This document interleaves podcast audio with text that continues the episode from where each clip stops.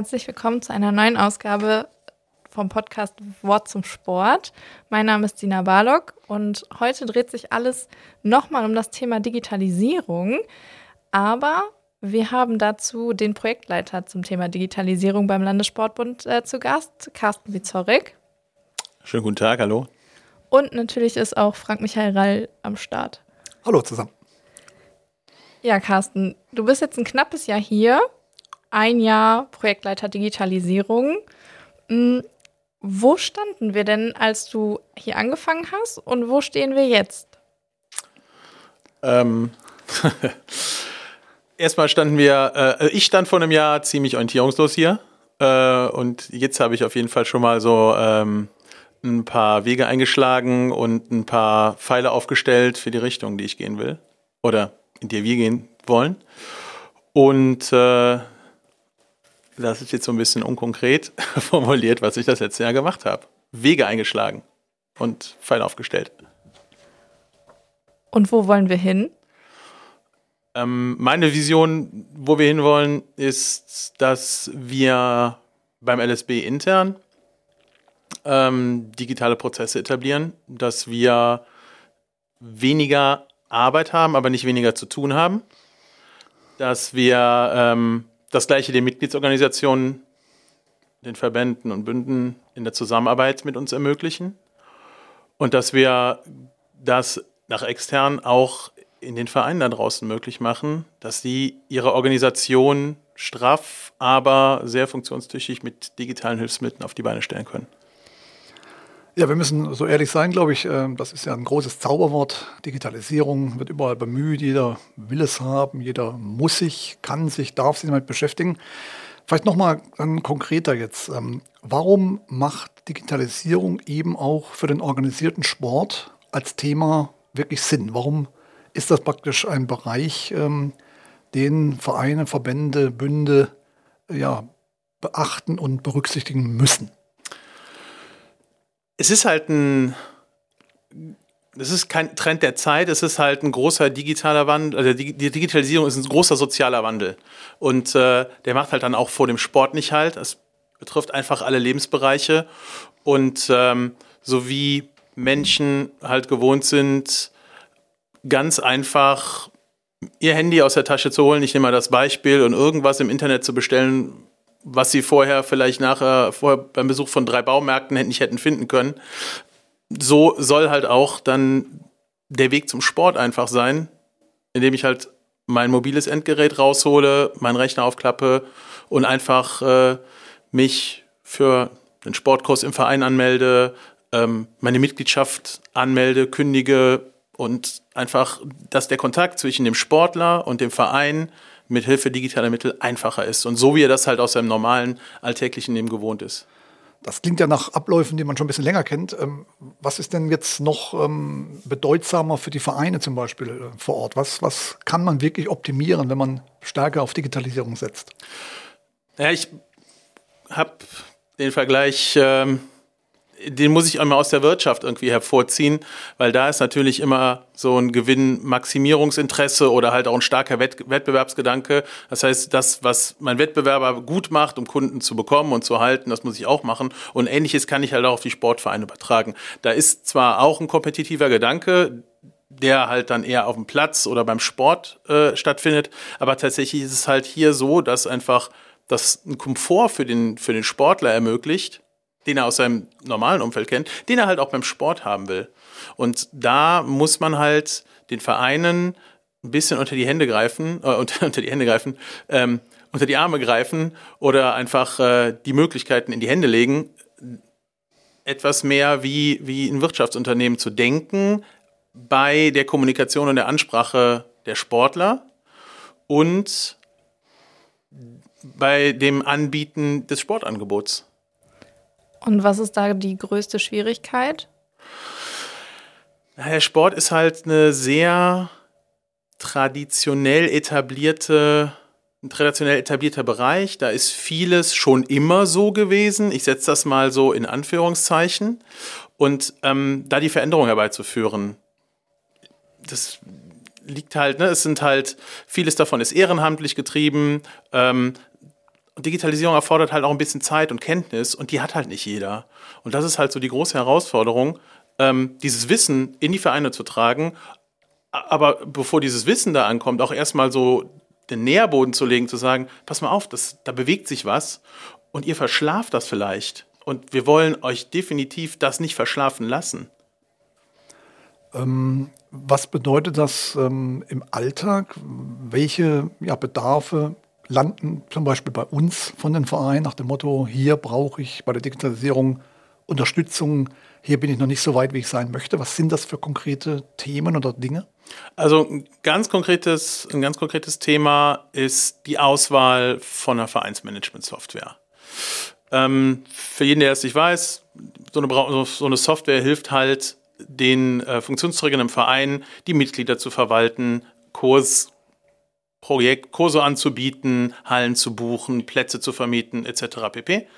Und ähm, da gibt es halt einen relativ großen Markt von circa 50 Anbietern. Und wenn ich jetzt als kleiner Verein, ein Spartenverein, hinkomme und mich mit diesem Thema erstmals ähm, nähere, dann habe ich da gar keinen Überblick drüber, was es für Möglichkeiten gibt, welche Funktionen. Und wir versuchen da gerade den Vereinen ganz konkret zu helfen, aus diesen 50 Anbietern vielleicht eine kurze Auswahl von nur drei, vier, fünf Anbietern zu finden, die für ihre Bedarf die richtigen wären. Und anstatt nachher 50 Gespräche zu führen, muss ich als kleiner Verein dann halt nur vier, fünf Gespräche führen und sagen, okay, welcher von euch Anbietern ist denn jetzt für mich als kleinen Verein genau der richtige? Ähm, greifen wir dann nochmal das Thema auf. Ähm, wenn wir auch Vereine oder Verbände jetzt näher anschauen, nicht jeder hat äh, diese Ressourcen, nicht jeder hat diese Kenntnisse. Ähm, was bedeutet das perspektivisch für die, die nicht mitmachen wollen oder nicht mitmachen auch können oftmals? Ich will da nicht zu so sehr ins Schwarzmalen kommen. Ähm, aber ich denke, wenn ich, ich glaube, wir müssen so ein bisschen unterscheiden zwischen den urbanen Räumen, den großen Städten, wo ein großer, großes Angebot an Freizeitmöglichkeiten ist, ähm, die teilweise halt auch schon in der Digitalisierung einen ganz anderen Weg beschreiten und es eine Kontaktaufnahme und eine Durchführung des Sportangebots relativ einfach machen. Ich glaube, da bist du dann als kleiner Verein relativ schnell weg vom Fenster, wenn du nicht ein hochspezialisiertes Angebot hast, ähm, durch das du dich auszeichnest. Im ländlichen Raum, glaube ich, ticken die Uhren ein bisschen langsamer. Das ist zumindest so den Eindruck, den ich habe, ähm, weil da einfach dieser Wettbewerb um die freie Zeit nicht so hart gekämpft wird wie in den Städten. Und ähm, da äh, sollte man trotzdem nicht diesen Schritt der Digitalisierung unterlassen. Da sollte man sich auch nicht Zeit mitnehmen. Ähm, aber da ist halt die Situation äh, vielleicht etwas komfortablere. Wir haben ja durch die ähm, Landesregierung die Möglichkeit der Digitalförderung 2023. Glaubst du, dass das viel ähm, weiterhelfen wird? Oder ist es dann auch eher, dass es eher den Vereinen in den Städten hilft, die eh schon ähm, ein bisschen weiter mit dabei sind?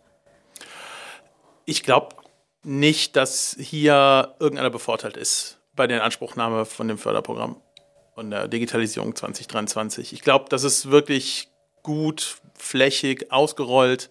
Da kann jeder von profitieren, der seine Bedarfe kennt, der sagt, okay, also der diesen Bedarf auch schon vorher hatte und den vielleicht auch mal auf ein Blatt Papier aufgeschrieben hat und da jetzt konkret zuschlagen konnte, ähm, sich einfach ja, die nötige Unterstützung ins, ins Haus zu holen.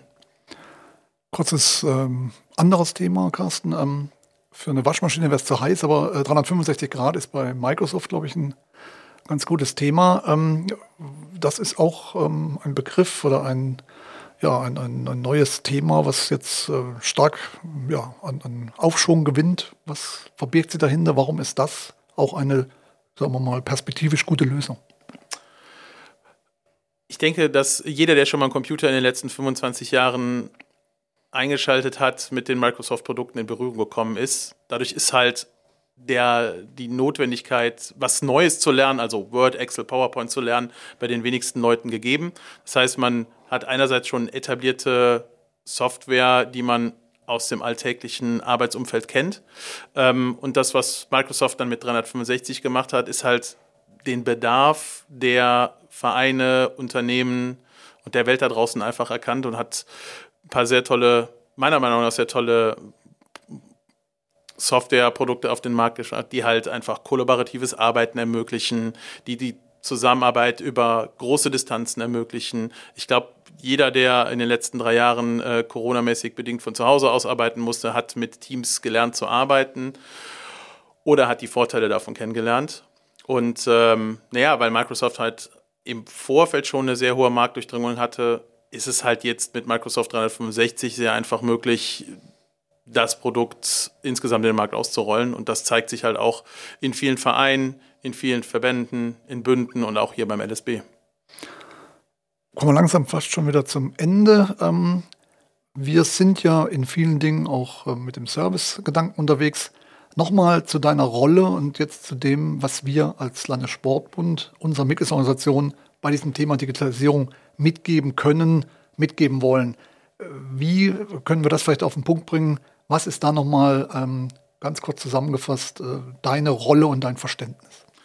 Also ich sehe mich hier als Ansprechpartner sowohl für die Kollegen hier im Haus, aber auch für die äh, Mitgliedsorganisationen da draußen, die einen konkreten Bedarf haben, sei es halt zum Beispiel der, der ganz konkrete Rollout von Microsoft 365 oder die Einführung von Teams, SharePoint oder anderen Programmen äh, aus dem Bereich.